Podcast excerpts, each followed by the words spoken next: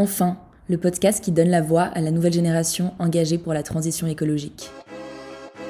Le climat, euh, les enjeux climatiques après un été rythmé par des catastrophes naturelles en série et un nouveau rapport du GIEC plus alarmiste que jamais. Le climat en 2049, si on continue sur la trajectoire actuelle, c'est carrément le film d'horreur. Il faut qu'on agisse, on est dans la décennie qui peut faire changer les choses et si on se trompe, on s'en voudra, je pense toute notre vie, on sera incapable de se regarder dans un miroir et de regarder nos enfants dans les yeux. Pour ce nouvel épisode, on continue sur le thème de la food, avec Tigran Sedou, le fondateur de Big Mama. J'étais ravie de pouvoir le compter parmi les invités d'enfants et très touchée qu'il prenne une heure pour revenir sur son aventure entrepreneuriale. Bon, Big Mama, vous le savez sûrement, c'est des restaurants italiens et une dark kitchen qui s'appelle Napoli Gang. Ce que vous connaissez sûrement moins, c'est leur engagement écologique et social. Entreprise à mission et Bicorp, ils ont à cœur d'essayer d'avoir un impact le plus positif possible et de promouvoir la méritocratie. Ensemble, on est revenu sur son parcours, la rencontre avec Victor, son associé, les débuts de Big Mama, le label Bicorp, les enjeux de réduction carbone pour un restaurant et leur prochain challenge. Mais surtout, et c'est ce qui m'a le plus marqué, la manière dont son éducation l'a façonné en grandissant dans une fratrie de cinq enfants et la force de caractère qu'il a bâti après avoir connu très jeune deux événements tragiques, la perte de sa mère et d'un de ses grands frères. Aujourd'hui, et vous vous en rendrez compte très vite durant l'épisode, il accorde énormément d'importance aux liens familiaux, à sa femme et à ses enfants, et s'occupe de toute la branche hospitality et ressources humaines de Big Mama. Je vous en dis pas plus pour le moment et laisse place à notre discussion. Bonne écoute Salut Clémence, bonjour à tous. Euh, donc Clémence vient de me demander de me présenter en quelques quelques minutes. Euh, comment, par quoi commencer déjà par mon rôle de, papa et de, mari? J'ai une femme que j'aime et trois enfants qui ont 5, 3 et 5 mois. Donc je suis encore un peu au bout du, tunnel de, la dernière. Et voilà, j'ai une super vie de famille. Euh, je vis à Madrid, en Espagne. J'ai grandi euh, entre Monaco et au départ, puisque je suis né à Monaco, euh, donc dans une culture très franco-italienne. Ce qui expliquera un peu pourquoi j'ai baigné dans l'Italie et pourquoi j'en suis devenu complètement amoureux. Euh, et j'ai passé une longue euh, étape de ma vie à Paris, où j'ai grandi avec cinq frères et sœurs. donc je suis le plus jeune d'une famille de six enfants. Ça, ça m'a pas mal aussi façonné. j'ai perdu ma maman assez jeune, donc on a été puis un frère un peu plus tard, donc on a été vraiment une fratrie très très soudée. Euh, les liens familiaux et les liens fraternels sont, hyper importants pour moi. Euh, voilà, donc ça c'est un peu ma vie familiale. Je j'ai aujourd'hui euh, donc je suis le cofondateur et le CEO de Big Mama, euh, cofondateur avec Victor, Victor Luguerre. on a créé cette aventure en 2013-2014. On avait on avait 26, 27 ans, on, ne connaissait pas grand chose à la restauration, mais on était des fous d'Italie. Euh, J'y reviendrai peut-être, mais personnellement, j'avais euh, j'avais toujours euh, une envie euh, énorme de, de, de rentrer dans l'hospitality. J'avais envie de travailler dans des hôtels. J'avais envie de faire de la restauration. J'avais envie de créer des lieux où, où on reçoit du monde et on donne de l'amour. Ça, c'était c'était, euh, mon rêve, mon utopie euh, un peu, un peu à moi. Euh, j'en suis j'en suis assez content parce que je trouve que, que 7-8 ans après le début de l'aventure, c'est, c'est une, des missions principales de Bimama. C'est, on verra, on verra comment on est devenu entreprise à mission et la mission de l'entreprise, c'est, ce qu'on appelle Change People's Life with Pizza. C'est une manière un peu façon Big Mama et, rigolote de dire que la restauration, c'est plus un prétexte qu'une finalité. C'est comment on construit un, environnement, un écosystème où on change la vie euh, de nos clients le temps d'un repas, de notre staff le temps d'un parcours chez nous, et euh, comment est-ce qu'on contribue à changer la, vie de la planète, si je puis dire, euh, de manière hyper humble, parce que on est, loin du compte, mais, mais en tout cas, par comment, par des petites étapes du quotidien, on arrive à être un peu meilleur demain que, hier. Voilà, donc c'est Big Mama, c'est aujourd'hui juste pour, dire un petit peu ce que c'est. C'est 17, 17 euh, restaurants euh, dans trois pays différents. Euh, on a aussi une quinzaine de cuisines de livraison, puisque depuis le Covid, on a, on a lancé une activité de livraison et de traiteur à domicile. Voilà, on est présent à Londres, en France, à Paris, Lyon, Lille, Bordeaux, Marseille et Madrid. Voilà, on est 1800 salariés. et on essaye de faire des restaurants où, c'est bon, pas cher, servi avec le sourire et une cuisine simple, authentique, de bons produits et dans des beaux endroits. Voilà. Peut-être pour revenir juste au tout début de l'aventure, donc vous l'avez monté en, en, étant jeune diplômé, vous aviez un petit peu travaillé, si je ne me trompe pas, avec Victor. Qu'est-ce qui vous a poussé à être restaurateur? Est-ce que tu penses que tu l'as évoqué également, tu viens de l'évoquer, c'est le fait d'avoir perdu euh, deux personnes euh, très proches, notamment euh, le suicide de ton frère. Est-ce que ça t'a toi aussi, ça t'a touché dans ta manière d'appréhender le monde professionnel? Oui, oui, très probablement.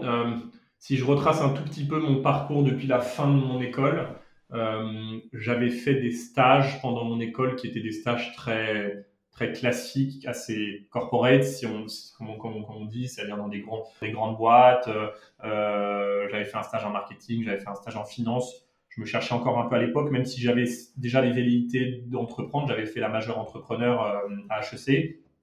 Et quand je suis, quand je suis sorti de l'école, la, dernière année de mon école, ça a été l'année où mon frère, est, mon frère est parti.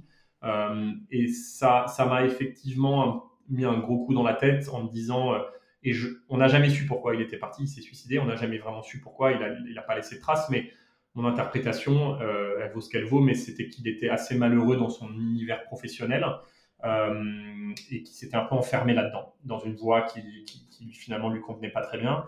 Et donc, donc tout de suite, ça m'a, ouvert les yeux, si je puis dire, à dire, OK, dans la vie, il faut, faut faire qui nous plaît non seulement parce qu'on y trouve un épanouissement personnel, ça j'enfonce un peu les portes ouvertes, mais c'est aussi là-dedans que tu vas être bon et c'est aussi là-dedans que tu vas faire du plaisir, du, prendre du plaisir et, euh, et, progresser, etc. Et donc j'ai, je passe, je passe le détail, mais je devais commencer à travailler euh, en, en, à l'été 2008.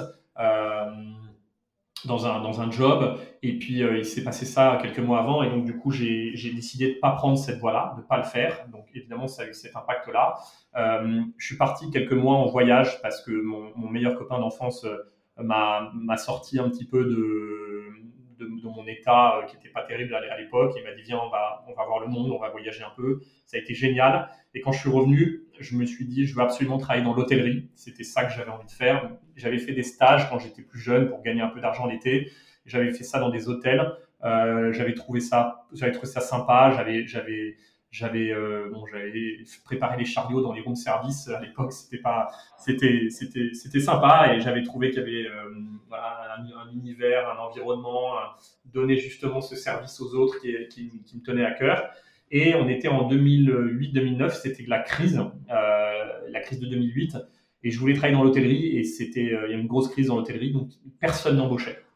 Personne n'embauchait. Euh, et, j'ai, et je suis rentré dans mon premier job un peu de façon détournée puisque j'ai été voir euh, donc mon premier mentor qui est Stéphane Courby, qui à l'époque euh, commençait dans l'hôtellerie de luxe et j'ai été toqué à la porte en lui disant euh, je, rêve de bosser dans l'hôtellerie, est-ce que vous avez des opportunités là-dedans? Il m'avait dit non, c'est tout petit, on n'embauche pas, enfin il n'y a pas de développement particulier. Mais par contre, j'ai d'autres activités et, euh, et, si tu veux travailler dans des projets en développement, etc., il y a d'autres activités. Et je suis rentré dans son groupe, pas par la voie hôtelière, mais parce que je savais que il y avait de l'hôtellerie euh, dans son dans son périmètre. Et voilà, j'avance un peu vite pour pas être trop long, mais je suis rentré vers cette voie-là. Et puis petit à petit, je me suis je me suis je me suis mis à travailler euh, dans, dans son pôle hôtelier parce que je, voulais absolument faire ça. Il avait des très beaux hôtels en France. Et, et donc, j'ai bossé pendant 2-3 ans euh, pour ces hôtels. J'ai adoré. Et en 2013, 2012-2013, euh, c'est là où j'ai rencontré Victor, mon associé, puisqu'il bossait aussi pour, pour Stéphane Courby à l'époque dans d'autres activités. Et on s'est rencontrés à ce moment-là. Et puis, euh, Victor, qui était très entrepreneur, voulait monter des projets, etc. Et moi aussi, j'avais pour avoir côtoyé euh, pendant 3-4 ans Stéphane Courby comme son bras droit, j'avais vu un entrepreneur et je m'étais dit bon maintenant c'est moi quoi, il faut sauter dans le faut sauter dans le grand dans le grand bain, dans le vide et il faut y aller. Et on s'est rapproché avec Victor. Victor est un fou passionné ayatollah de la cuisine.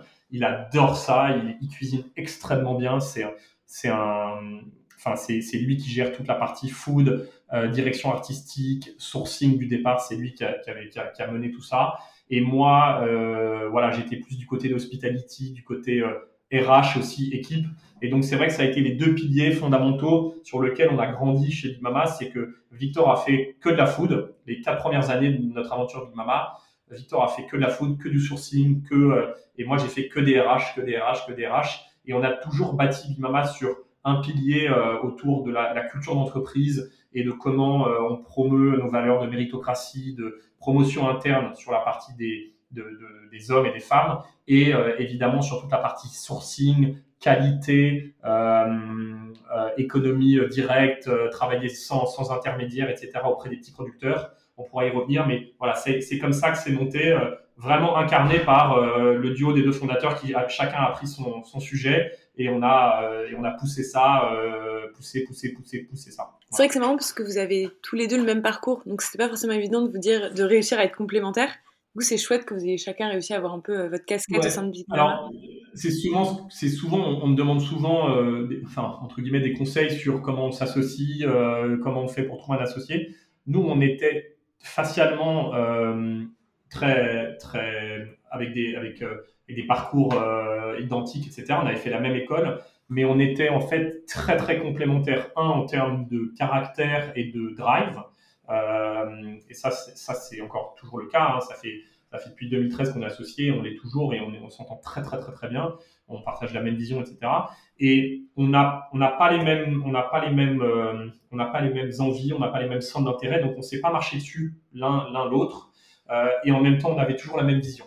Donc je pense que plus que la la complémentarité ou se dire est-ce qu'on on vient, on a fait la même école, on a le même parcours, c'est est-ce qu'on a une vision commune? Ça, je pense que c'est extrêmement important. C'était le cas. Et derrière, euh, est-ce qu'on est complémentaire dans notre caractère et dans nos, nos intérêts? Plutôt que dans le parcours académique ou, euh, ou, euh, ou de vie euh, Et en tout cas, c'est quelque chose qui a été qui a été très fort chez Victor et moi, c'est que on s'est jamais marché dessus, on s'est toujours énormément respecté pour nos passions respectives et donc, du coup, on s'est fait confiance. Euh, et c'est encore le cas. Et, et c'est vrai que euh, là, on va parler impact, on va parler pas mal de, de choses. Euh, la dimension RH, la dimension sociale de notre mission en tant qu'entreprise à mission, en tant que Bicorp, je l'ai beaucoup porté et c'est quelque chose qui me tient énormément à cœur. Et c'est vrai que la dimension euh, plus euh, environnementale, sourcing, qualité, etc., c'est énormément Victor qui l'a porté avec sa casquette de, cuisinier, si je puis dire. Et pour revenir au tout début euh, de Big Mama, du coup, quand tu rencontres euh, Victor, tu as baigné dans la culture euh, monégasque, donc euh, très influencée aussi par la culture italienne. Mais à la base, si je me trompe pas, votre idée, c'était pas forcément de monter mmh. un restaurant italien, c'était plutôt une crêperie. Exactement. Pourquoi une crêperie et qu'est-ce qui vous a poussé à shifter vers le restaurant italien? Même si on s'en doute que c'est l'amour de l'Italie. Ouais, c'était. On est. quand on regarde, enfin, quand on est, quand on est entrepreneur, au tout départ, on, on regarde plein d'idées, on, on et pourquoi plus une idée qu'une autre? Il y a un moment, c'est un truc qui, qui vous dites, euh, bah tiens, je tiens un truc dans les mains, je sais pas trop si ça va marcher, mais je vais pousser ce truc-là. On est parti dans les crêpes, c'était probablement euh, une idée. Alors il y a plein de gens qui ont fait des, super crêperies et qui ont des très beaux parcours dans la crêpe, donc je veux pas critiquer, mais c'était c'était une fausse bonne idée business. On s'était dit euh, pour voilà tout le monde aime la crêpe, euh, il n'y a pas encore de il y a encore des choses à inventer, euh, etc. Mais en fait, c'était un produit qui était très monolithique, sur lequel on a, on, a, on, on s'est, formé au métier de crêpier, parce que ce qui est drôle, c'est que dans la, dans le, dans l'histoire qu'on entend euh, un peu partout dans les médias, effectivement, on a démarré par la crêpe. On a été assez loin dans le truc, puisque on est parti, euh, on est parti à Brest. On s'est formé dans une crêperie qui s'appelle Diwali, qui existe toujours. Euh, Jean-Sébastien, euh, qui a été notre premier chef, on va dire, formateur et on s'est formé au métier de crêpier. On est devenu maître crêpier, donc euh, on avait un diplôme, on a appris à, on a vécu dans une crêperie pendant plusieurs semaines, etc. Et c'est vrai qu'on a fait le tour des producteurs en Bretagne. Et, quand on est revenu euh, après cette étape-là, on s'est dit, il nous manque la fougue et la passion pour le produit. Et quand tu es restaurateur, c'est un truc qui te, qui prend tellement au trip, qui te prend tellement... Euh, euh, c'est un métier... Quand entrepreneur, évidemment, ton idée, ton projet, tu, tu penses, tu penses ton projet, tu vis ton projet, tu, tu dors ton projet, c'est non-stop. Et dans la food et dans la restauration encore plus, parce que c'est un truc qui te prend au trip. C'est tout le monde a un avis, tout le monde connaît, tout le monde, tout le monde partage cette aventure-là avec toi. Et donc c'est vrai que la dimension affective et, et passionnelle euh, de monter un projet dans la restauration, elle est ultra importante. Et peut-être qu'au tout départ, on n'avait on pas 100% mesuré ça en allant dans la crêpe. On était assez loin de la Bretagne, culturellement, on était assez loin du produit. Et en fait, on s'est aperçu que c'était des fondamentaux sur lesquels on avait envie de travailler, les produits, le sourcing, la bonne bouffe, la qualité, etc. Mais on avait envie de le faire dans une cuisine qui nous tenait plus à cœur. Il se trouvait que je parlais italien, il se trouvait qu'on on avait tous les deux euh, plein d'envie et de liens avec l'Italie, qu'on voyait des choses qui se faisaient sur le marché à l'époque. On était en 2013 hein, à Paris, il y avait énormément d'Italiens, mais quand on voyageait en Italie, on, mangeait des super bonnes pâtes à la tomate à 10 euros dans une petite trattoria dans le fin fond des Pouilles. On retrouvait pas ça en, à Paris et on avait envie de porter cette authenticité euh, italienne de la cuisine populaire italienne, mais mixée avec des lieux euh, plus un peu euh, très vibrant à, l'anglo-saxonne, des grands restaurants comme on voyait à Londres, qui nous impressionnaient par leur design, par leur, par leur dimension et par leur impact et en même temps d'avoir ça avec un produit dans l'assiette qui était vraiment de top qualité et qui était la priorité. Et en fait, ça a été un peu ça la fusion du. On nous demande souvent pourquoi Big Mama, ça a été un peu la fusion du big londonien et anglo-saxon, des lieux et des lieux très vibrant et très très immersifs, et de la mama du côté euh, très, très ouais, authentique, euh, populaire italien, et voilà, en se disant qu'on avait vraiment envie de faire des restaurants pour tous donc où le rapport qualité-prix était très important, l'accessibilité des prix était très importante. Euh, voilà, ça, ça, ça, ça, fait partie de, des réflexions du, du, départ. Et quand vous avez eu l'idée du coup de monter Big Mama, donc j'imagine inspiré un petit peu des trattorias italiennes où les Italiens vont euh, régulièrement manger, et finalement dans les trattorias italiennes c'est plutôt des plats euh, du quotidien qu'ils n'ont pas envie de faire chez eux plutôt. C'est pas tout à fait le même rapport au restaurant qu'en France, je trouve, en Italie il y a une notion de manger euh, du bon, euh, pas cher, euh, facile. Où ça en, Italie? Oui, en Italie plus qu'en France. en France, je pense que je pense que dans le, je pense que la je pense que ce que tu décris là, c'est c'est la nature même de la restauration italienne. C'est c'est une cuisine qui est une cuisine du quotidien qu'on a envie de manger très régulièrement, qui est très vaste, très variée. C'est ça. C'est quand on vient de la crêpe, c'est ça qui était magique, c'est que la crêpe, c'est monoproduit. Euh, L'Italie, vous travaillez euh, les légumes, les fruits, euh, les pâtes, les pizzas, la viande, le poisson. C'est tellement vaste que a un champ de, de, de, de, un champ de travail et d'action qui est, qui est juste génial. Et c'est vrai que c'est une, c'est une cuisine qui est, qui est assez simple. On dit souvent que c'est une cuisine de produits qui est assez peu travaillée à base de produits bruts, contrairement à la cuisine française qui est plus élaborée, plus technique. Mais pour autant, je pense que voilà, la France, on est je crois qu'on est le deuxième plus grand mangeur de, cuisine italienne au monde après les États-Unis. Il y a une espèce de, je crois qu'il y a des études qui ont montré ça. La France était un pays absolument colossal pour la cuisine italienne, mais où c'est vrai, on, avait le sentiment à l'époque qu'on ne trouvait pas le, rapport qualité-prix-expérience euh, dont on rêvait euh, dont on rêvait quand on allait voyager en Italie et voilà, on a essayé d'apporter ce voyage en Italie là à Paris, aujourd'hui dans d'autres villes, mais à l'époque à Paris, euh, où tu pousses les portes, où il y a un staff qui est majoritairement italien, où tu voyages en Italie. Euh, c'est d'ailleurs notre mission de, de, de, restaurateur et d'hospitalier, c'est d'offrir ce voyage en Italie-là. Pour 25 euros par personne, euh, tu peux emmener ton, ton, ton, mari, ta femme, tes enfants, ta grand-mère en Italie à 50 mètres de chez toi pour 50 euros à deux et, ça, c'est exceptionnel. C'est exceptionnel de pouvoir euh, délivrer euh, ce, moment de bonheur et, ce qu'on appelle ce, change client's life with pizza. C'est comment ce que le temps euh, d'un repas de deux heures, on, te fait oublier tes soucis.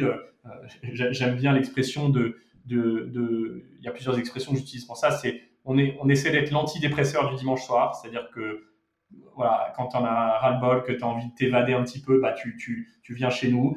Euh, je dis souvent aussi, c'est la contagion du bonheur, c'est comment euh, tu pousses les portes et puis là, bah, il bah, y, y, a une team qui, est, qui a le smile, qui est heureuse et ça, ça, ça, il y a une contagion de ce, ce truc-là. Euh, c'est quelque chose sur lequel on, met énormément d'efforts et d'énergie. Et au, tout début, votre premier restaurant, vous avez pris un peu plus de deux ans à l'ouvrir. Est-ce que vous n'avez pas eu parfois des moments de doute? C'est vrai que des restaurants italiens à Paris, il y en avait plein. Alors peut-être avec un moins bon rapport qualité-prix. Alors on n'a pas eu un moment de doute. On en a eu, on a eu plein. euh, et, et, et envoie-moi ceux qui sont en train de monter des projets ou des trucs et qui n'ont pas de moment de doute. Par définition, euh, c'est l'inconnu. Par définition, c'est c'est tu te lances dans, dans enfin voilà, c'est c'est si tu c'est grimper l'Everest quoi. Tu, tu, tu, tu veux monter des restos, t'as t'as pas d'argent, il n'y a pas de financement, il n'y a pas de locaux, c'est compliqué, t'as jamais été restaurateur de ta vie. et ben tu prends ça et tu tires le fil de chaque petit truc pour faire en sorte que, que, pour chaque truc bien, tu le sentiment d'être fier de ce que tu fais. Et d'être... Donc évidemment, on a eu des milliards de doutes. Euh, on a mis plus de deux ans pour trouver le premier local qui était East Mama à Bastille. Euh, on a fini par signer East Mama un an et demi après l'avoir visité la première fois tous les, restaurateurs de, Paris l'avaient visité et l'avaient pas pris. C'était le restaurant le plus pourri de Paris euh, parce que c'était en gros un grand couloir avec, je sais pas si tu déjà été, mais un grand couloir avec, des, des, petites pièces qui, qui, qui sont en enfilade. Euh, évidemment, euh, quand tu montes le projet et que tu es, dans ton, chez toi ou dans ton bureau et que tu, tu, dessines le resto rêvé, tu veux un grand carré sans mur porteur où tu as une cuisine ouverte au, au milieu et où c'est génial et où on voit tout. Bah non, non en fait, la vraie vie, c'est pas ça. Euh, et on s'est, on s'est, voilà, on s'est forcé à prendre les contraintes de, de, monter un projet et d'en faire euh, et, d'en faire quelque chose de bien. Mais je pense que c'est un grand enseignement de, de, monter des projets, c'est que euh, rien n'est parfait. et encore aujourd'hui, dans notre, dans notre quête de faire les choses tous les jours un peu mieux, il y a beaucoup de choses qu'on ne fait pas bien, il y a beaucoup de choses qu'on n'arrive pas à faire, et pour autant on lâche pas. Et, j'espère que dans cinq ans, si on se reparle, si on se reparlait, on serait encore 50 pas en avant. Et le premier, donc le premier restaurant, Ismama, ça a été tout de suite un succès ou, vous avez attendu d'autres restaurants euh, pour connaître le succès du Mama Ouais, alors on a, eu, euh, on, ne se voit pas, mais je, croise, je croise les doigts et je, je trouve du bois. Euh, on a eu une chance absolument inouïe parce que on a ouvert le premier restaurant et le deuxième jour, il y avait 150 mètres de queue devant le resto et et on pensait faire 200 clients par jour. On était une équipe de 17 personnes. Et une semaine après, on faisait 600 clients par jour et on était monté à une équipe de 40 personnes. Ça a été absolument dingue le, démarrage. Et depuis, on, avait fait, on, a, fait 17 ouvertures de restaurants et, encore une fois, on est extrêmement chanceux parce qu'on a, eu 17 succès commerciaux, non sans problème, non sans challenge, euh, évidemment avec plein de choses qu'il faut, qu'il faut gérer tous les jours. Euh, mais, mais voilà, on a, eu ça. Te dire exactement pourquoi ça a marché tout de suite, je pense que c'est la combinaison de plein de petites choses. Euh, à la fois de petits, de petits détails. On avait mis, euh, on avait mis, on avait mis la palissade des travaux devant les restos. On avait fait une espèce de campagne où on avait, on avait, on avait fait une, une comment on appelle ça? On avait pris les campagnes The Couples, tu sais, où tu as euh, deux, couples de stars euh, qui disent euh, en couple depuis 20 ans. On avait parodié ça, voilà, donc on avait parodié ça avec des producteurs et leurs produits. Et on avait mis, par exemple, Paolo Ruggiero, qui est notre producteur de tomates, San Marzano au pied du Vésuve. On avait fait un shooting et il avait un, gros, un gros panier avec des tomates à l'intérieur. C'est sincèrement les meilleures tomates d'Italie. Et on avait shooté, on l'avait shooté un peu en, en, en, en, vêtements de mode, etc. On s'était marré et on avait mis Paolo, euh, Paolo et ses tomates en couple depuis 25 euh, ans. On avait fait toute une parodie là-dessus et je sais pas, les gens avaient vu ce truc-là, ça avait suscité l'interrogation, la surprise et donc quand on a ouvert, les gens voulaient venir, voulaient voir et puis après ça a été bouche à oreille et plein de petites choses. Mais parce que les produits étaient bons aussi, euh, j'imagine. Les gens reviennent. Oui, oui. Non mais attends, de toute façon, je vais, enfin il n'y a pas de secret. La restauration, c'est un métier très simple dans la promesse et très compliqué à exécuter. C'est-à-dire que si on tient notre promesse qui était de faire du bon, du pas cher, servi avec le sourire, tous les jours de l'année, pendant 50 ans, dans 50 ans, on marchera toujours aussi bien que, que, le premier jour. Il n'y a pas de secret. Maintenant, faire ça tous les jours en exécution d'une opération, c'est compliqué. C'est compliqué euh, pour, pour plein de raisons mais et c'est notre métier et c'est pour ça qu'on est euh, on est sur le terrain tous les jours, euh, on ajuste la qualité, etc. Mais mais mais mais on n'envoie personne sur la lune. C'est quand à l'époque quand on a on a dit à, à, nos potes et à notre famille on va monter des restos italiens à Paris. Sincèrement les mecs nous, nous regardaient en disant mais vous êtes mais vous êtes tarés ou qu'est-ce que c'est quoi c'est quoi le problème que vous avez? Des restos italiens à Paris Il y en a un toutes les 50 mètres déjà. Bah oui, mais on pense qu'on peut, euh, on peut faire des, des, meilleurs restos italiens. Ah bon, mais c'est quoi le, quoi le concept? Ah bah le concept, c'est que tu manges bien pour pas trop cher et globalement tu es bien accueilli et qu'il y a un bon service. D'accord, mais ça c'est pas un concept. Bah si. Dans la restauration. Dans la restauration. Mais partout, partout. Partout, c'est la même recette. Après, c'est extrêmement compliqué dans l'exécution, mais euh, voilà. Et on, on s'est toujours dit que euh, les promesses les plus simples étaient généralement les promesses les plus fortes euh, et que derrière, c'était notre travail, c'était de, mettre en place une équipe qui puisse pousser cette promesse et ce projet de, de, la manière la plus vertueuse possible. mais, mais elle est là la difficulté. Et aujourd'hui, du coup, vous êtes aussi, vous êtes répandu suite à ce premier restaurant à l'international. Donc toi, tu es à Madrid et ton cofondateur Victor, il est à Londres. Pourquoi vous avez décidé d'ouvrir en, particulier ces deux villes? Est-ce que c'était pour des raisons professionnelles, euh, personnelles plutôt? Est-ce que c'était pour des raisons personnelles, des opportunités business? C'est une bonne question. Ça a été, ça a été vraiment les deux en parallèle. Je pense que on a, enfin, la chance d'être, euh, d'être entrepreneur et d'être son propre patron, c'est que on a beaucoup de charge mentale, on, travaille, de, on, travaille, beaucoup, on a beaucoup de charge mentale, mais, mais on a une liberté. Euh, on a une liberté d'action et de choix qui est, qui est, qui est, qui est assez unique. Et c'est vrai qu'on a toujours, Victor et moi, partagé cette même vision de on va faire des choix professionnels qui sont 100% en phase avec nos, aspirations personnelles. Euh, et donc, euh, découvrir le monde, aller, aller ouvrir des, restaurants dans d'autres pays, c'était aussi parce qu'on avait envie de, voir du pays et de voir du monde. Moi, j'avais envie de descendre vers le sud et vers le soleil, retrouver.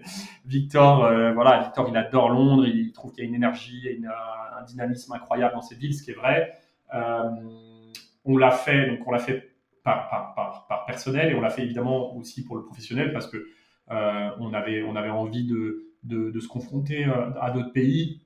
On est parti en 2018 à Londres, un peu avec des yeux d'enfant, en se disant qu'on allait, on voulait aller dans la, dans, le, dans, dans la Champions League de la restauration, dans le, dans le, aller, se, mettre dans le marché où il y avait les meilleurs acteurs, la, meilleure expérience client, les meilleurs designs, etc.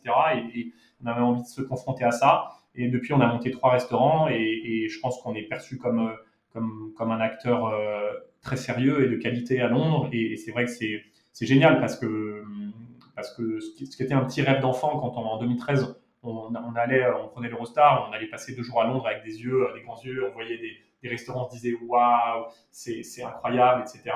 Et, et, cinq ans après, ben, on est le restaurant d'à côté et, et, on fait deux fois plus de volume que, que le restaurant dont on rêvait euh, il y a, il y a cinq ans. Euh, et donc ça, c'est vrai que c'est une, c'est une satisfaction de pouvoir euh, euh, vivre de ses rêves et de pouvoir les mettre en, les mettre en action. Est-ce que c'est pas compliqué parfois du coup de travailler à distance, j'imagine? À la base, vous avez quand même grandi, enfin, vous avez commencé votre projet oui, en non, alors on, alors moi, je suis arrivé en Espagne un mois avant le début du, du, du, Covid, avant du premier confinement. Donc, bon timing. Donc, voilà, et ça a été un peu compliqué. Euh, je ne vais pas te raconter les, les montagnes russes qu'on a vécues euh, parce que j'ai quand même déménagé avec toute ma famille, ma, ma, ma, femme qui, qui, travaillait chez L'Oréal pendant depuis 11 ans, qui a quitté son job. On arrive euh, un mois avant, on arrive en février 2020. Euh, un mois après euh, pour ouvrir les restos, etc. Et un mois après, on se prend le confinement, on ferme toute notre activité, on perd 100% de chiffre d'affaires. Euh, ça, a été, ça a été très compliqué. J'avais 5 salariés en Espagne alors que j'en avais plus de 1000 en France. On est revenu en France à ce moment-là, mais on avait, on avait rendu notre appart, notre appart en location, on avait, on savait pas où aller. J'avais mes enfants, j'avais ma femme qui avait plus de boulot, etc. Ça a été un peu compliqué, mais, mais écoute, on en garde des souvenirs assez uniques parce que on, du coup, on a, toutes les trois semaines, on changeait d'endroit, euh, on allait vivre un peu là, un peu là, un peu là. Euh, on gérait le business comme on pouvait. Et hum, je ne sais plus quelle était la question. Oui, c'est à, travailler à distance. Euh, donc avec le Covid, on a appris de facto à travailler à distance, hein, de manière forcée. La restauration, ça se travaille pas à distance. Donc une fois qu'on a pu réouvrir, c'est un métier où il faut être sur le terrain, c'est un métier où il faut être avec les équipes. on voyage beaucoup ça, c'est une des choses sur lesquelles, malheureusement, je, j'essaye d'être assez vigilant et assez, soucieux parce qu'on on connaît l'impact de, prendre l'avion et de, voyager, etc. Euh, ça fait partie, malheureusement, intrinsèquement de mon rôle et de mon job. Et je et je veux pas abandonner ce rôle d'être proche des équipes, proche du terrain. Donc, donc euh, voilà, c'est une des dimensions qui, a, qui a changé depuis qu'on a déménagé en Espagne. Mais je serais resté à Paris euh, j'aurais aussi dû voyager euh, inversement ailleurs. Donc c'est voilà à partir du moment où on a une activité euh, européenne internationale, on essaye de décentraliser au maximum notre organisation pour justement éviter les transports, pour éviter pour avoir des pour être proche du terrain, donc avoir avoir des équipes qui, qui, sont dans chaque pays, etc. Maintenant maintenant c'est vrai que le, au niveau du management vraiment du de groupe, bah, je peux pas me dédoubler et être dans quatre pays différents donc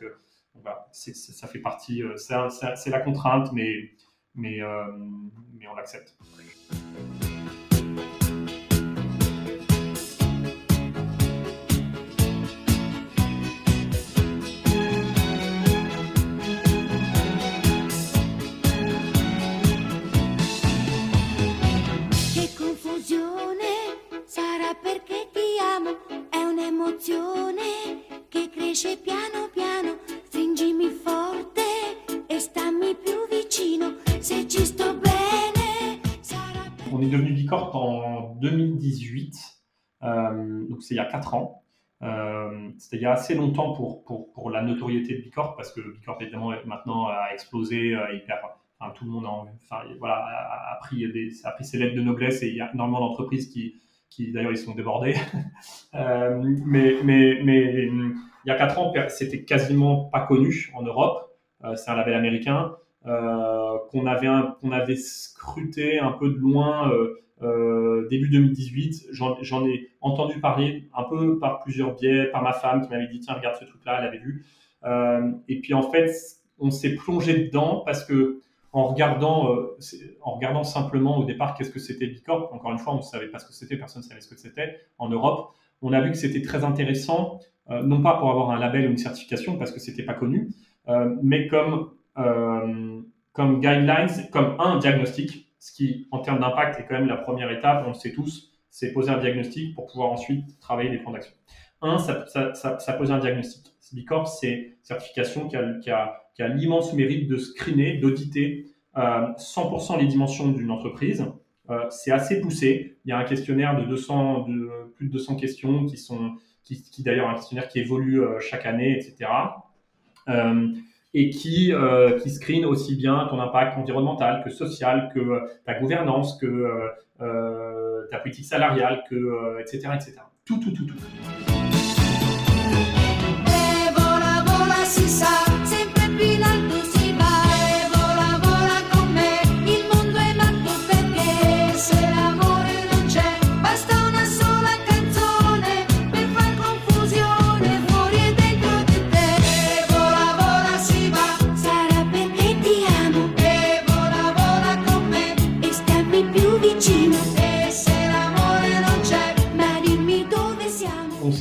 C'est un outil qui va nous permettre de, savoir où est-ce qu'on en est. Euh, on avait fait plein de choses par conviction et par, par culture d'entreprise, par, par l'envie de faire les choses bien. Depuis donc entre, euh, on va dire, la création du, premier réseau, c'est-à-dire 2015 et 2018, donc c'était passé trois ans. On avait fait plein de choses, mais on ne savait pas très bien si c'était bien, à quel niveau on se situait, etc. Et Bicorp nous a mis un diagnostic. Donc ça, c'était top. Il se trouve que en faisant ce diagnostic, on est devenu Bicorp. Parce que le truc de Bicorp, c'est que tu peux être audité et screené, mais il faut avoir un minimum euh, de notation sur, sur les 200 pour pouvoir être accrédité. Si tu es en dessous, tu peux pas, tu peux le repasser plus tard. Et si tu es au-dessus, tu, tu, tu, deviens entreprise. Et en fait, tu es, es, re, es, re, euh, re-audité tous les trois ans. Et il faut, il faut que tu aies augmenté ta note pour pouvoir euh, maintenir ton, ta certification. Enfin, à l'époque, c'était ça. Je crois que ça a légèrement un peu changé, mais en, tout cas, il mesure ta, ta progression, etc. Et, euh, et euh, donc on fait, on fait ce truc-là et on devient bicorp. On est au-dessus de là, on devient bicorp. De, ok, de génial. De justesse d'ailleurs, non? Il me semble que c'est Ouais, de 80 justesse. et vous êtes à 80. C'est super transparent de votre part d'ailleurs de le dire. Et... ouais, ouais, mais d'ailleurs on a toujours, euh, enfin on a toujours communiqué là-dessus, on n'a jamais caché notre Et encore une fois, on n'a pas, on n'a pas, on n'a pas créé Big Mama pour devenir bicorp. On a fait des trucs et puis à un moment on s'est dit on va screener, on va faire ça et on a eu je crois ouais 81 sur euh, 80,5 sur sur 80. Euh, ce qui était déjà pas pas de la merde parce que c'était pas facile. En, en moyenne, il me semble que c'est 50. Les entreprises, elles ont Donc, 50. voilà. C'est plutôt pas mal. Donc on est, on- voilà, on était euh, à la fois euh, fiers d'avoir cette certification, mais en 2018, faut, faut te dire que, en fait, on, on, on l'a jamais, on l'a- ce truc-là, on l'a jamais communiqué, on l'a jamais crié sur les, sur les, sur nos trucs, parce que, parce que, euh, parce que l'objectif, c'était pas d'en faire une certification de communication, c'était d'en faire, on va prendre ce truc, et par contre, on va l'utiliser comme une roadmap, des guidelines très précises, pour que dans chaque pan d'activité, on puisse se dire qu'il y a, il y a telle et telle et telle petites actions qu'on va pouvoir mettre en place cette année, puis l'année prochaine, puis l'année d'après. Un peu comme une roadmap, un plan d'action que tu as d'un point de vue stratégique d'une boîte, ben ça c'est ton plan d'action d'un point de vue stratégique impact. D'accord? Et on a fait ça 2018, 2019, 2020, ça a été assez utile.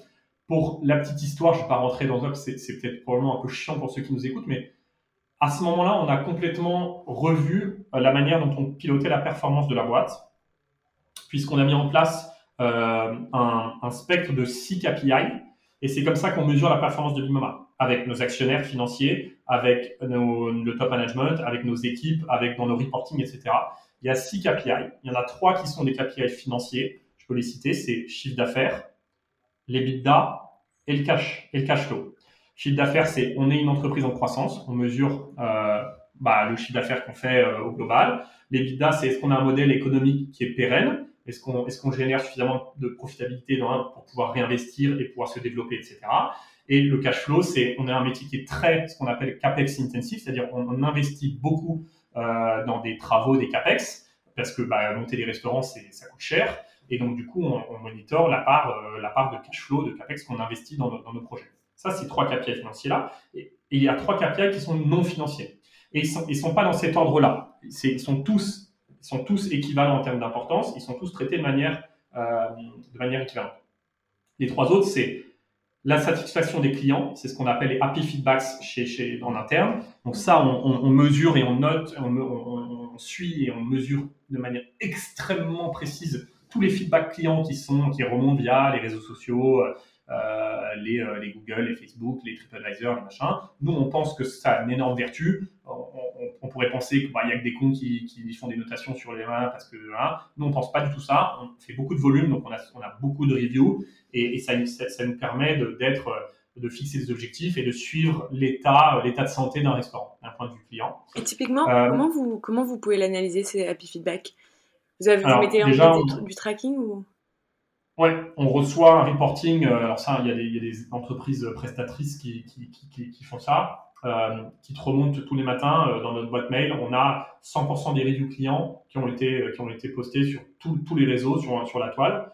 Et, donc on a une liste et donc on peut les lire on, peut les lire tous, on a une synthèse, et donc du coup on a une note, et par exemple, voilà, les, reviews sur Internet sur les restaurants sont, sont sur 5, c'est soit 5 étoiles, soit sur 5, et on est, on, on, est toujours dans un objectif d'être entre 4,5 et, et 5, ce qui est déjà un objectif ambitieux, et, et, voilà, donc on monitore ça de manière super, super précise, et c'est, je dirais que c'est presque le premier KPI de la boîte, parce qu'on pense que enfin, c'est les fondamentaux de, de demain. C'est-à-dire, si tu commences à être mauvais là-dessus, bah, en fait, euh, c'est que demain, ça, ça va s'écrouler. Donc, on est très, très, très, très, très, très, euh, on est des ayatollahs de ce truc-là, euh, à devenir un peu parano et, complètement focus là-dessus, mais on est, suit ça de manière très proche. Le, deuxième euh, KPI, euh, c'est la satisfaction des salariés. Euh, donc ça, on le mesure par deux choses. On le mesure par le turnover du staff. On sait que dans la restauration de l'hospitality, c'est des gros enjeux, c'est des marchés qui sont très, très, très liquides. Il y a beaucoup de turnover, etc. Donc ça, on le pilote de manière très, très précise, avec des gros plans d'action derrière, etc. Et, euh, et on a mis en place, ça c'est assez récent, tout un suivi de questionnaires. Euh, on travaille avec Bloom, on, a commencé à travailler avec Bloom, des questionnaires de plus qualitatifs que quantitatifs. Turnover, c'est très quantitatif, plus qualitatif. Donc on, voilà, on envoie des questionnaires dans les restos, euh, au bureau, etc. pour avoir, pour avoir. ça, c'est, la satisfaction, client, la satisfaction du staff. Et le, et troisième KPI non financier, le sixième KPI, c'est la notation Bicorp. Et la notation Bicorp, euh, tous les ans, même si elle n'est pas auditée par, euh, Bicorp, on, réévalue notre notation et on se refixe un objectif. Donc, quand on fait un budget pour l'année d'après, on fait un budget sur six KPI de gouvernance. Donc, on fixe un budget d'objectif de chiffre d'affaires, on fixe un budget d'objectif de on fixe, on fixe un budget d'objectif de turnover du staff, et on se fixe des objectifs d'augmentation de la note Bicorp. Et donc, chaque année, on, met un objectif sur la notation Bicorp qui est supérieur à l'année d'avant, avec un plan d'action qui est en face, et on monitore ça comme, comme, un, comme un KPI stratégique de, l'entreprise. Donc ça, c'est ça, ça c'était Bicorp. Et, là, et, un petit mot sur, sur le, le fait qu'on soit devenu entreprise à mission, ça c'est plus récent, c'est l'année dernière. Effectivement, on, est, on, a été le premier Bicorp euh, européen dans l'hospitality, on est le premier euh, entreprise à mission français, parce que c'est français l'entreprise à mission, c'est un statut français. Euh, L'idée c'était, si, je, te raconte la naissance de ce, de ce truc-là de manière très, très honnête et très transparente, c'est on s'est lancé dans la livraison au moment du Covid. et on savait que c'était un secteur qui était assez compliqué, assez décrié d'un point de vue environnemental, social, etc. On a décidé de le faire parce qu'à l'époque, c'était ça où on, est, on, mourait à petit feu, et donc on s'est mis à faire la livraison de manière très défensive. On s'est dit, bon, bah, on peut rien faire d'autre, donc on va faire la livraison comme un paquet de restaurateurs et un paquet de... Et en fait, on s'est aperçu qu'on arrivait à faire de la qualité, et donc on a transformé cette manière, cette position très défensive dans une, dans une mission assez offensive, qui était de dire, on va rentrer dans ce marché-là, et on va essayer de porter euh, de la qualité dans un marché où il n'y en a pas beaucoup. C'est-à-dire euh, démocratiser la bonne pizza italienne en livraison quand 90% euh, du marché il est trusté par des Pizza et des Domino's, grosse pizza américaine, pas de super de supra qualité, etc. Et donc comment est-ce qu'on va porter de la qualité dans ce milieu-là Comment est-ce qu'on va travailler avec les plateformes de livraison dont on sait les challenges et les problèmes sociaux, etc. Mais comment on va pouvoir impacter euh, à notre petite échelle? Encore une fois, on est très humble dans, notre impact, mais euh, et donc on a, on a voulu travailler avec les plateformes en leur faisant signer des chartes euh, d'engagement, de formation, de protection des livreurs. On a reversé un pourcentage des, des, commandes directement dans la poche du livreur sans passer par les intermédiaires des plateformes. On a, etc., etc. Plein de petites actions où on s'est dit, ben, enfin, on va essayer de faire tout ça en arrivant dans ce secteur-là. Et pourquoi on le ferait pas en, en devenant entreprise à mission? Et donc, pour la petite histoire, c'est Napoli Gang, qui est notre marque de livraison, qui est d'abord devenue entreprise à mission. Et puis, quand on a commencé à travailler euh, le projet d'entreprise à mission, à chaque fois qu'on était en réunion, qu'on travaillait dessus, on se disait, mais en fait, c'est débile parce que ce qu'on est en train de faire là pour Napoli Gang, pourquoi on ne le ferait pas pour Big Mama au sens large?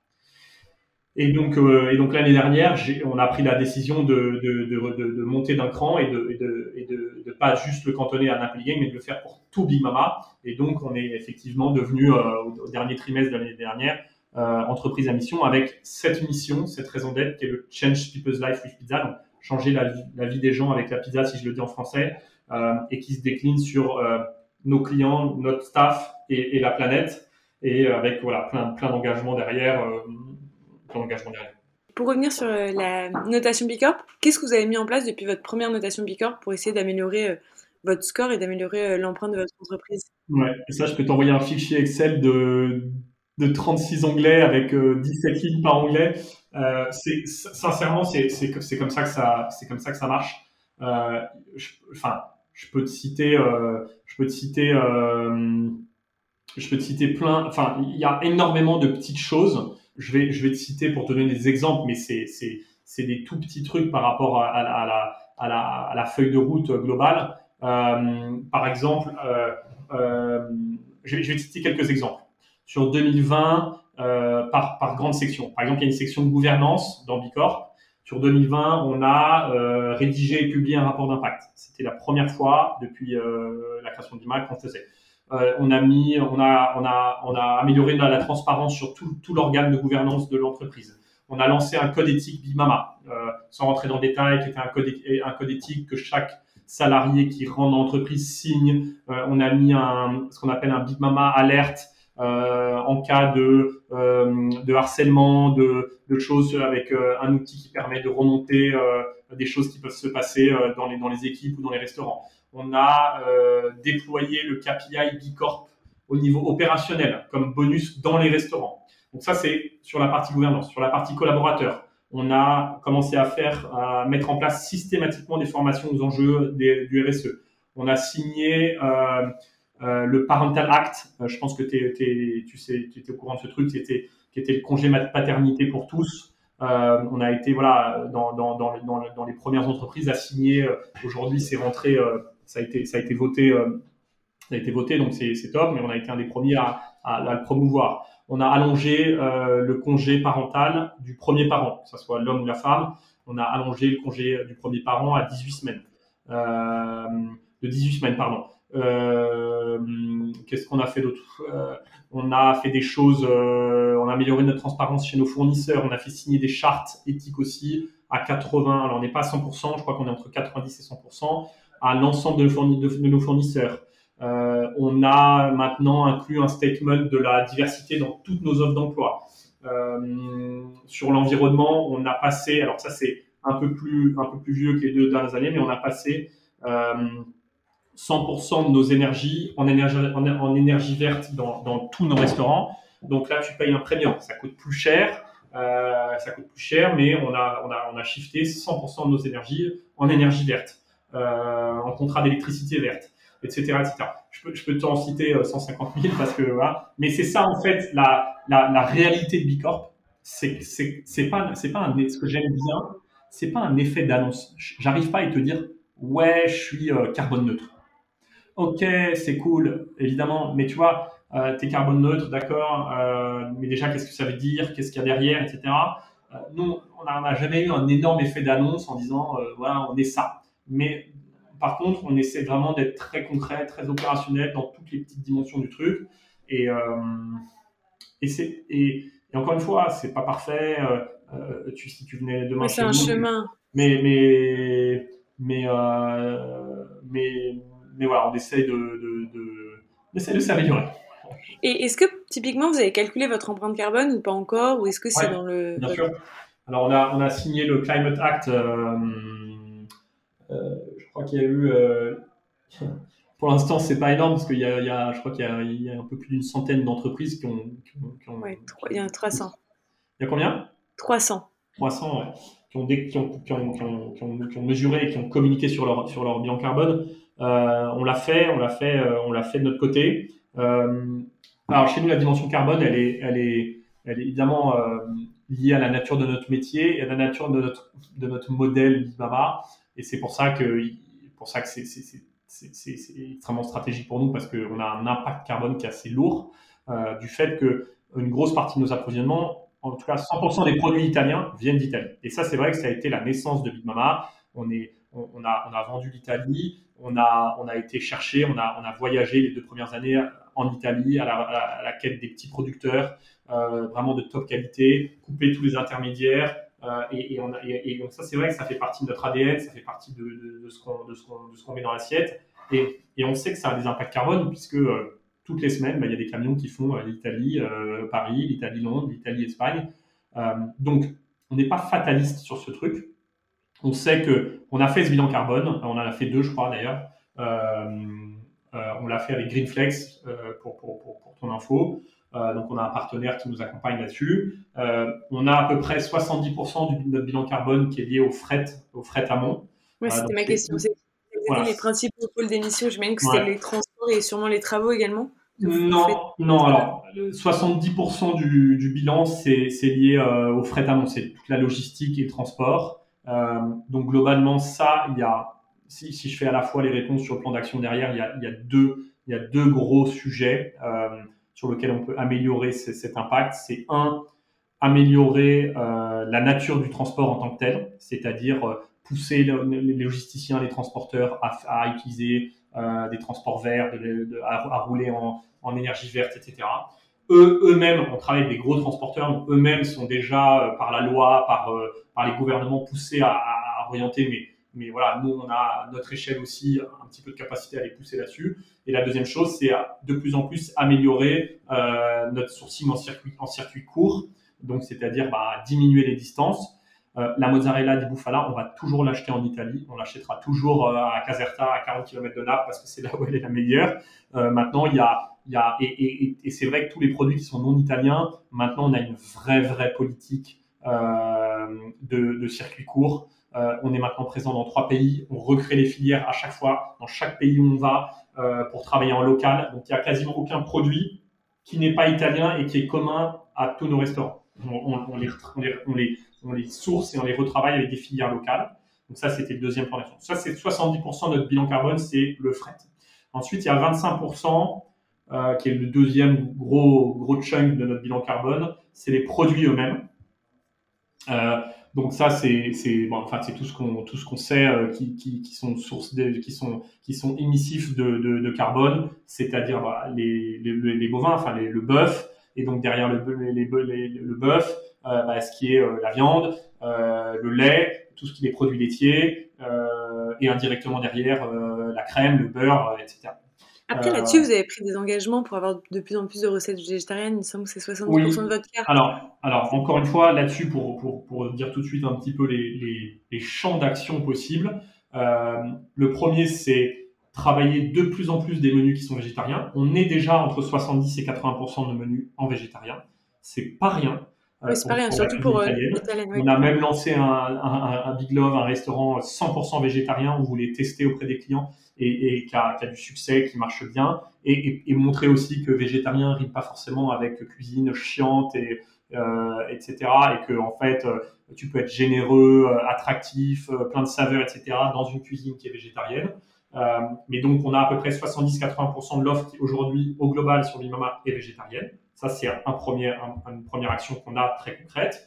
Euh, et la deuxième chose, c'est euh, la deuxième chose, c'est c'est travailler des actions très long terme possibles qu'on fait pas aujourd'hui. Attention, qu'on ne fait pas aujourd'hui. Mais si tu voilà, quand on s'est plongé un peu dans les dans les dans les dimensions, tu peux, euh, tu pourrais travailler des filières que tu crées de troupeaux de bouflonnes euh, bas carbone, donc des troupeaux de bovins euh, bas carbone, c'est-à-dire euh, euh, qui sont spécifiquement dédiés à toi, dans lequel tu leur donnes une alimentation spécifique, dans lequel tu et ça, ça, ça, c'est évidemment, enfin c'est très compliqué pour nourrir les volumes, etc. derrière. Euh, et ça, c'est assez game changer. Ça, tu peux avoir des gains de 30-40% euh, d'émissions de carbone quand tu travailles des filières particulières avec des alimentations qui sont qui sont euh, des animaux qui sont travaillés. alors, je suis pas non plus un expert, donc je je, je, vais pas pouvoir te dire exactement l'alimentation parfaite.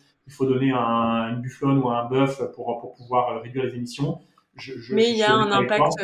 Mais mais voilà. Donc, je, sais qu'il y a des il y y y a des choses qu'on pourrait aller creuser là-dedans. Euh, maintenant, on l'a pas fait encore. Euh, et, et, et, le premier, la première action sur laquelle on avait la main et qu'on pouvait déjà faire, c'est augmenter notre part de, de, de, proportion végétarienne au sens large chez Mimama. Et ça, et ça, du coup, on l'a mis en place maintenant depuis à peu près euh, deux ans euh, de manière beaucoup plus forte. Et donc, donc le bilan, tu as 70% sur le, sur, le, sur, le, sur le fret amont, 25% sur les produits eux-mêmes. Euh, la burrata, ça, c'est un produit qui est pas super bon, etc. Bah ouais, mais c'est le premier produit qu'on vend chez Big Mama. Donc, est-ce que tu prends, est-ce que tu prends le est-ce que tu prends, est-ce que tu fais le choix d'enlever la burrata de la carte? Bah, C'est compliqué. Probablement pas. Mais en même temps, c'est, vrai que c'est sûr que c'est un produit laitier euh, qui vient de la vache, qui est, qui est pas super bon euh, dans ton bilan carbone. Et, euh, après, tu as effectivement 5% qui sont une somme de, choses assez larges euh, la construction, c'est pas énorme chez nous, euh, contrairement à ce qu'on peut penser. C'est pas énorme. Euh, déjà parce qu'on on est assez soucieux et vigilant sur justement tout, toute l'utilisation des énergies qu'on a. Euh, J'appelle ça construction slash management des lieux. Hein. Comment on, a, ça c'est quelque chose qu'on a mis en place. Euh, on monitore toutes nos consommations d'eau, notre consommation d'énergie. Donc monitorer égale surveiller égale euh, respecter, etc. Et, euh, et on fait beaucoup sur la partie design. Alors ça, c'est pour être très honnête, c'était pas, pas parce qu'on on avait envie d'être euh, environmental friendly. Euh, on l'a fait parce que parce que c'est cool. Mais il se trouve que c'est c'est positif pour l'environnement, c'est qu'on fait beaucoup de seconde main, euh, qu'on chine énormément. Euh, tu vois chez Big Mama, il y a voilà beaucoup une grosse partie de la déco, c'est chiné, c'est machin, c'est beaucoup de donc on fait beaucoup de brocantes, on fait, on fait, euh, on fait beaucoup de seconde main et, et bah, ça c'est plutôt, euh, voilà, ça va dans, dans, le bon sens de l'économie circulaire, de, de, de, de, de, réutilisation plutôt que de reproduire des, des, des énièmes objets, etc. Et toi, toi personnellement, quel est le gros chantier que tu aimerais voir, que sur lequel tu aimerais que Big Mama s'engage? Est-ce que vous avez un gros challenge un peu à, à surmonter dans les prochaines années Sur la partie environnement carbone ou sur la partie impact au sens large? Sur la partie impact au sens large. Bah, moi, euh, moi, je te cache pas que mon, mon gros bébé euh, depuis toujours, et puis de toute façon, tous ceux qui me connaissent le savent très bien, et, et je suis, voilà, enfin, je suis, je suis, je suis perçu comme ça, c'est, c'est le social. Euh, donc, euh, euh, c'est vrai que, et puis en tant que CEO de, de, de Big Mama, c'est, quelque chose que je porte énormément parce que je porte ça avec les tripes, et je, pense, euh, si, j'avais une mission dans la vie, c'est, Change People's Life with Pizza. C'est comment, euh, comment on améliore la vie des, des, gens qui rejoignent notre aventure, comment on fait grandir notre staff, comment, euh, par nos valeurs de euh, d'authenticité, de méritocratie, de promotion interne, on fait, on a des parcours de vie absolument dingues chez Bimama. Euh, et, ça, c'est ouais, c'est mon petit bébé. À titre personnel, c'est mon petit bébé. Et donc, de facto, je suis, je suis très engagé là-dedans, très très engagé dans la culture d'entreprise qu'on met derrière. Euh, ça ne veut pas dire que je n'ai pas conscience que sur les, les, sujets environnement ou carbone, il faut, il faut être au niveau, mais je suis très lucide sur le fait qu'on va pas être, euh, on va pas être un, un, un, number one fer de lance de ce combat. Et je pense, euh, en tout cas moi, je sens que j'ai pas la capacité de le faire. Peut-être que d'autres l'auront, mais de mener tous les combats à 3000%. Je pense qu'il faut être très complet. Il faut savoir euh, euh, gérer une entreprise en étant très polyvalent, très complet, parce que le déséquilibre n'est jamais bon. Donc évidemment, on travaille sur bah, tout ce que j'ai raconté là, sur les impacts carbone, environnemental, etc. Mais je suis suis pas habité par ça. Euh, euh en revanche, sur euh, la, mission de l'ascenseur social et de comment on, a ça, ouais, ça, ça, toute ma vie, je vais, je vais me battre pour, faire en sorte qu'on soit bon là-dessus et exemplaire. Et on, on l'est peut-être pas toujours. Hein. Il y a on a 1800 salariés, parfois ça merde, parfois, parfois, ouais, mais, en tout cas, c'est, un truc sur lequel on, on essaiera pour le coup toujours d'être le number one. et est-ce que tu avais déjà cette, cette ambition et cette volonté au tout début de Big Mama? Ou c'est en, en, ayant, en montant cette entreprise que tu t'es dit, bah, en fait, ça c'est super important et Un peu les deux. Euh, un peu les deux. Je pense que, les, je pense que dans, mes, ouais, dans mes valeurs, dans mon expérience personnelle dont on a un peu raconté au début, tout ça, ça m'a vachement nourri de, de justement trouver euh, le bonheur en soi, l'épanouissement. De, de, donc, je pense que avant Big Mama, j'avais cette velléité et, et lié à mon caractère et à qui je suis. Euh, mais ce qui est sûr, c'est que l'effet équipe que je n'avais pas quand euh, j'avais pas Big Mama a été complètement un accélérateur et un démultiplicateur de, de ce truc-là.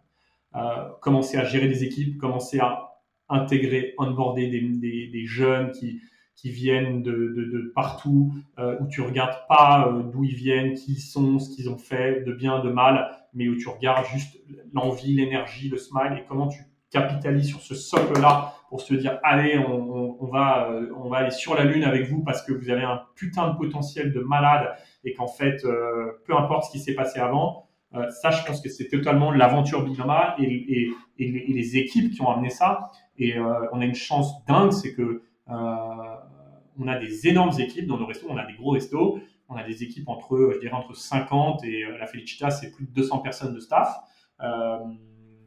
Et, et, ça, c'est canonissime, quoi c'est canonissime. enfin, on, t'écoute partout gérer le, les RH dans la restauration de hospitality, c'est compliqué.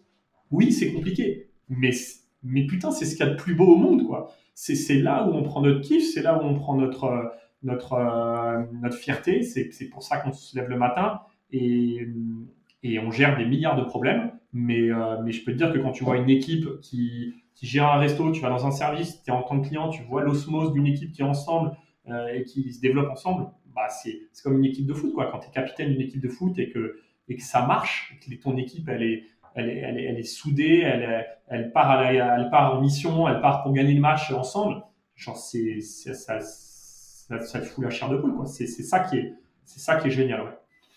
On sent que tu viens d'une fratrie. Ou... la cohésion d'équipe. C'est sûr que je, on, on peut, on se réinvente pas, hein, on est qui on est, et, et, et donc euh, bah, c'est vrai que l'impact social, il est dans mon cœur euh, plus, plus intense que l'impact environnemental, et, et, et, Dieu sait que j'ai conscience de l'impact environnemental et, et, son importance. Euh, donc, donc on est sur tous les fronts, mais, mais c'est vrai que c'est dur d'être à 3000% sur chacun des combats. Voilà. Non, c'est sûr. Quelles sont les personnes qui t'ont inspiré au début de l'aventure Big Mama pour te lancer et qui t'inspirent encore aujourd'hui? Hmm.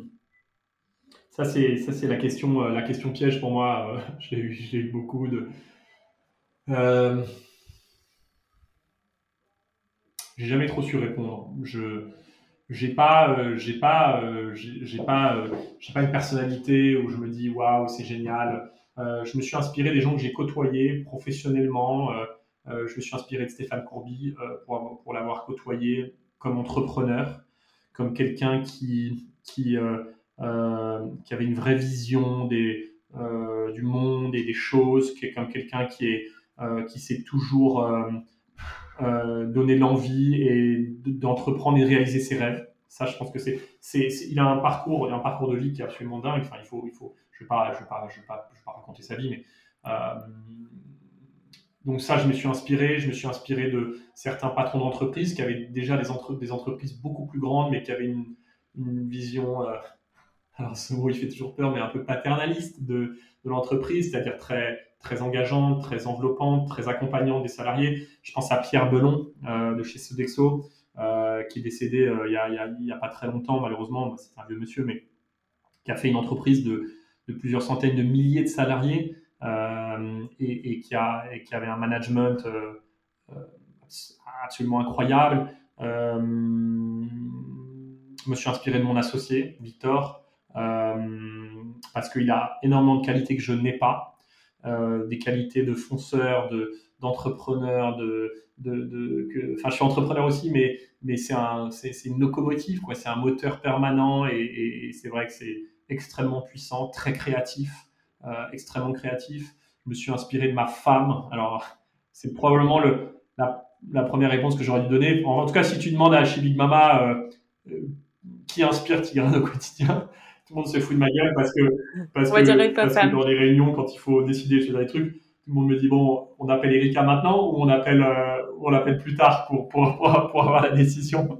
Et c'est vrai que j'échange je, je, je, beaucoup avec Erika, je, lui demande beaucoup son avis, son avis compte beaucoup et, et, et elle est très inspirante pour moi. Voilà, en quelques, mais, enfin voilà, en quelques réponses, mais mais il y en aurait, il y en aurait plein d'autres, il y en aurait plein d'autres.